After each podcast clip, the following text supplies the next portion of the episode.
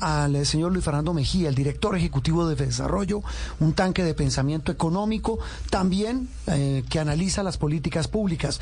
Doctor Mejía, un gusto saludarlo. Gracias por estar con nosotros. Hola Juan Roberto, ¿qué tal? Feliz domingo para todos, saludo muy especial para la mesa y por supuesto para todos los oyentes. ¿Cómo puede traducir uno este Plan Nacional de Desarrollo?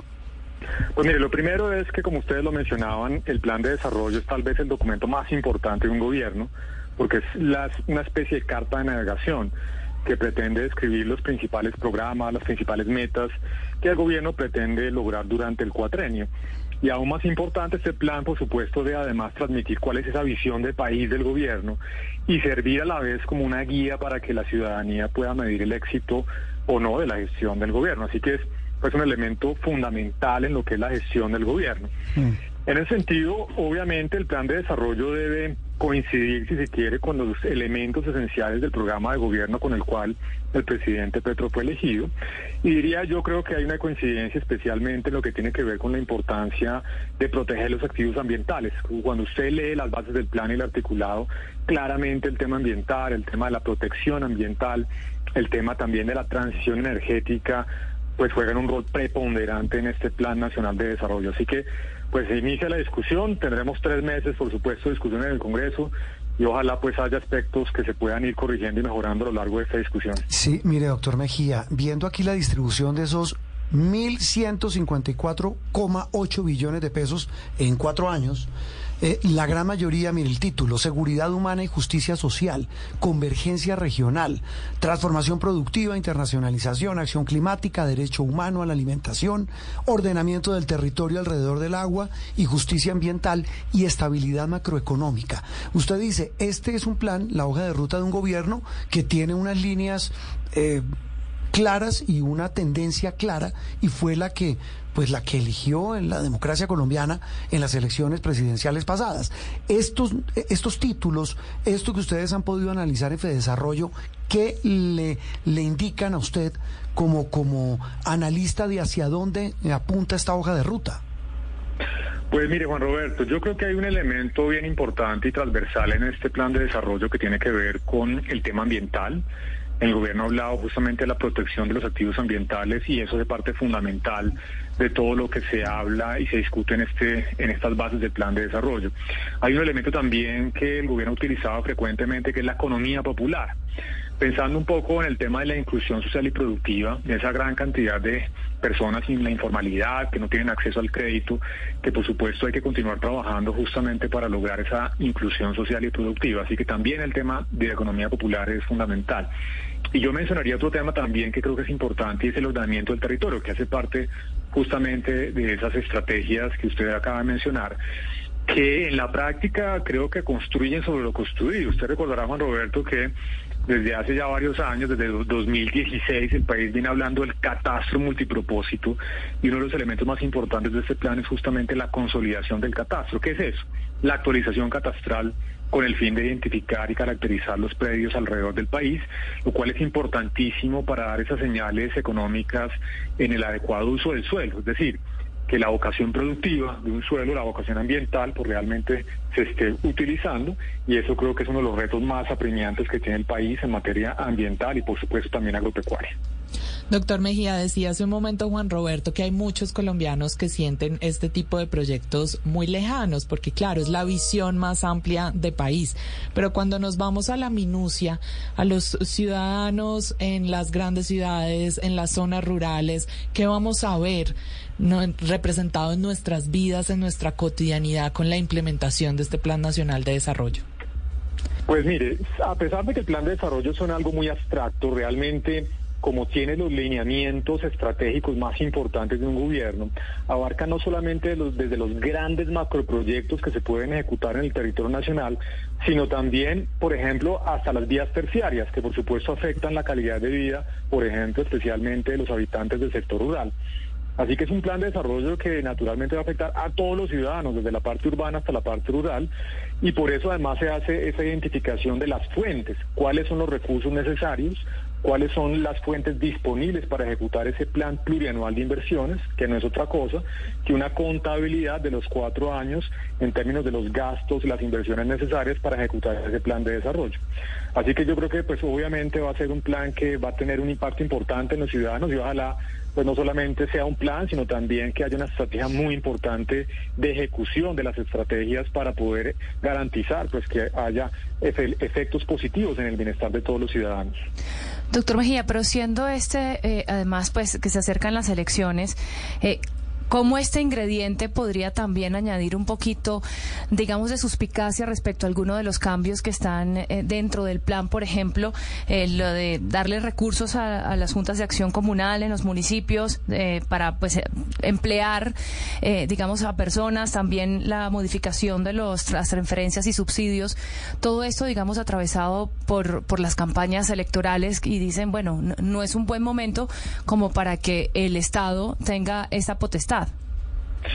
Pues yo creo que en general todos los planes de desarrollo han planteado iniciativas de este estilo, de ajustes a los subsidios sociales, de, digamos, además ustedes lo hablaban al principio, solicitar facultades extraordinarias para poder hacer cambios administrativos en la rama ejecutiva del orden nacional.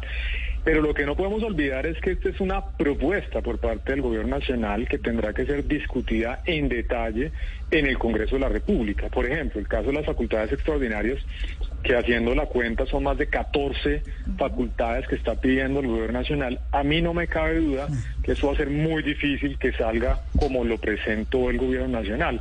Seguramente lo que va a pasar es que se van a acotar las facultades extraordinarias específicamente a las necesidades más particulares que logre el gobierno argumentar de manera muy convincente. Igual pasa con el resto de los temas, el tema del ajuste de los subsidios. Seguramente ahí el Congreso va a pedir exactamente cuáles son los cambios que se pretenden hacer y con base en eso pues a dar una aprobación o no de esas solicitudes que se están haciendo. Así que aquí como siempre el, eh, es, es una, un proyecto de ley, un borrador que irá a discusión del Congreso de la República y no me cabe duda que esto tendrá por supuesto cambios sustanciales a lo largo de la discusión en estos próximos tres meses. Casi que cada tema requeriría un programa especial porque es la creación de una cantidad de entidades y una enorme y muy ambiciosa cantidad de proyectos y de planes. Pero más allá de eso, doctor Mejía, ya para terminar, hay un punto clave. El director de planeación eh, estuvo el viernes en la edición de la mañana de Noticias Caracol y también estuvo en Mañanas Blue con Néstor Morales y en los dos espacios habló por supuesto refiriéndose a esta carta de navegación que necesita plata, porque esto necesita muchos recursos, y de dónde saldría esa plata. El, el señor González decía, es que la plata del petróleo que hoy es la mayoría de la que eh, genera en buena medida la, la base de los ingresos de la nación, esa plata se necesita. La plata de esos contratos, de esa exploración, de esa explotación, se necesita. Es decir, y él dice, yo no estoy en contravía de la ministra de Minas, pero sí es evidente que aquí hay una discusión que dar y es que cambiar el modelo no se puede porque se necesita esa plata. Totalmente de acuerdo con la opinión del señor director de Planación Nacional. Además, fíjese, más recientemente, cuando se aprobó la reforma tributaria el año anterior, pues la mitad de los recursos provienen del sector minero energético. La mitad, el 50% de los recursos. Luego esto, como usted bien lo dice, indica que Colombia tendrá que seguir dependiendo en el corto y mediano plazos, no solamente en materia fiscal, también especialmente en términos de fuentes de dólares. Es que no hay que olvidar de nuevo que el 57% de las exportaciones en Colombia dependen del petróleo y del carbón. Luego esto va a requerir unos planes de transición graduales y creo que todos estamos de acuerdo en la necesidad de ir ajustando la demanda de energía, haciéndola cada vez más limpia, pero eso por supuesto no se puede hacer en el corto plazo. Y aprovecho, Juan Roberto, para mencionar un tema que creo que es importante fortalecer en este plan de desarrollo. Y está relacionado también, al final de cuentas, con la plata, con los recursos, pero especialmente con la generación de empleo. Cuando usted mira este plan de desarrollo, uno de los elementos que creo que todavía no se han discutido de fondo y me parece importante es que el plan prevé un crecimiento para la economía colombiana en los próximos cuatro años, incluyendo este 2023, de apenas un 2.8%. Cifra pues realmente es muy baja. Si usted mira cuánto ha crecido Colombia, por ejemplo, en lo corrido del siglo XXI, el promedio ha sido el 3.9%. Y esto es un tema crítico porque, como ustedes saben, el crecimiento económico pues es la fuente primordial de generación de empleo y de reducción de la pobreza. Así que un plan de desarrollo de un gobierno de centro izquierda que tiene unas banderas, por supuesto, de reducir la desigualdad, de reducir la pobreza, sí creo que en este caso pues es importante darle una mayor relevancia. Creo que el plan de desarrollo debe ser aspiracional, preguntarse, bueno, ¿a dónde queremos llegar como país en materia de crecimiento? ¿Cuál es esa tasa de crecimiento? Y explicar al mismo tiempo cuáles son los instrumentos para alcanzar ese aumento en el crecimiento. Yo creo que un 2.8 es muy bajo y va a ser insuficiente para la generación de empleo y las necesidades de reducción de la pobreza tan apremiantes que tiene nuestro país. Pero ¿cómo crecemos, doctor Mejía? O sea, ¿cuál es la expectativa? ¿Cuáles son las salidas para crecer?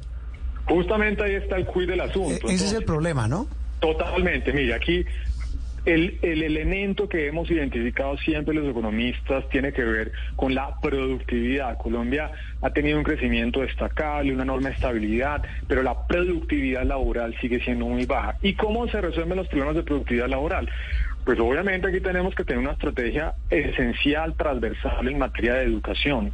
Colombia ha hecho unos avances muy importantes en aumentar la cobertura de la educación básica, la educación media, estamos teniendo un enorme problema de calidad de la educación, de la pertinencia de esa educación que le estamos dando a nuestros jóvenes que terminan estudiando una carrera universitaria, técnica y tecnológica y se estrellan con la realidad de un mercado laboral en donde les exigen experiencia o les exigen habilidades que no aprendieron durante su formación. Así que el tema de la educación, entre otros factores que deben ser, por supuesto, detallados, son fundamentales para aumentar esa, esa productividad y por ende el crecimiento económico en nuestro país. Doctor Mejía, pero esos factores y ese enfoque que usted plantea, ¿usted lo ve en el Plan Nacional de Desarrollo? No, totalmente. Yo creo que por eso vuelvo y ratifico que sí creo que es un tema que hay que fortalecer, porque el, digamos, el esquema del plan de desarrollo está muy enfocado en el tema de la protección de los activos ambientales, el ordenamiento territorial, se habla bastante, por supuesto, de la desigualdad, pero creo que ese componente, el crecimiento económico, que es fundamental, yo creo que es un pilar esencial de cualquier plan de desarrollo, falta desarrollarlo un poco más, falta ser un poquito más ambicioso y falta conectar algunas de esas estrategias justamente con una estrategia de crecimiento, porque si no ampliamos el tamaño de la torta y solamente nos enfocamos en redistribuir la torta, que creo que también es necesario, pues indudablemente no, no vamos a dar el salto de una economía de ingreso medio alto a una economía de ingreso alto, que creo que debe ser también una meta que nos tenemos que trazar como país. ¿Usted ha escuchado hablar, doctor Mejía, el director de planeación, digamos, hablando de, esta, de, los argumentos sobre este plan de desarrollo? Sí, por supuesto, claro que sí. tuve una entrevista con él hace unos días eh, ah. que compartimos. Eh, eso, ¿qué tal le pareció? ¿Qué impresión le dejó?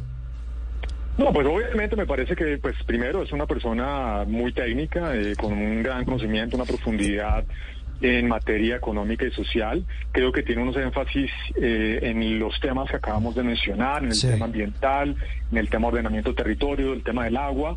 Y yo creo que falta, y no lo digo porque no tenga la capacidad de hacerlo, sino simplemente por el énfasis que le están dando el plan en fortalecer ese componente de crecimiento económico. Es que si crecimiento económico realmente ahí no pues, el país ahí no va, no va a generar empleo. Y al final de cuentas, usted sabe bien, Juan Roberto, que la gente, por supuesto, está preocupada por el tema ambiental, indudablemente, creo que debe ser parte de la agenda, pero el tema de empleo, generación de empleo, reducción de pobreza, creo que es primordial para muchos colombianos y creo que hay que fortalecer ese aspecto en el plan de desarrollo. Es que sabe por qué se lo pregunto más allá de los, digamos, de los aspectos técnicos puntuales que hemos eh, eh, planteado en, en, la discusión de este proyecto, megaproyecto que es el plan de desarrollo, es que estamos hablando de gente muy técnica. El director de planeación, estamos hablando, pues, ni qué decir del ministro de Hacienda, José Antonio Campo, la ministra de Agricultura, la ministra de Vivienda, que es eh, como los que llaman en el gabinete eh, el, los ministerios técnicos. Y son los que muchas veces chocan con otros que pues generan otras discusiones que se van más por lo ideológico, por lo que se puede llamar, lo decía Roy Barreras, por, los, por el activismo. Y, y, y sí genera algún tipo de, digamos, de tranquilidad oír que en los ministerios claves hay gente muy técnica. Totalmente. Y además yo creo que esa ha sido la tradición en, en la historia de Colombia. Cuando usted mira, pues en general las personas que han estado al frente de los ministerios económicos, incluyendo el DNP, han sido personas con una formación muy sólida y especialmente, mire, yo creo que en ese punto, don Roberto, especialmente pues yo que conocí obviamente muy de fondo a planeación y a Hacienda, también estuve como director de política macro, pero especialmente con planeación, Yo creo que ahí hay un activo de personas eh, con un capital humano tremendamente calificado. Muchas de las personas hoy en día, por ejemplo, que son directores técnicos, empezaron carrera años antes de que yo estuviera allá y han venido creciendo, formándose, y eso es realmente un activo fundamental, porque más allá de quién está al frente, claro, son los técnicos, claro. Son los técnicos los que están allá moliendo, tomando las decisiones, informando sobre las diferentes alternativas y es un gran activo que Colombia, por supuesto, no puede darse el lujo de perder. Eh, y eso es lo que queremos todos y esperamos, esperamos que las discusiones en el Congreso, que pues es un escenario político, pues estén dominadas por lo técnico y precisamente no por lo político. Doctor Mejía, feliz domingo.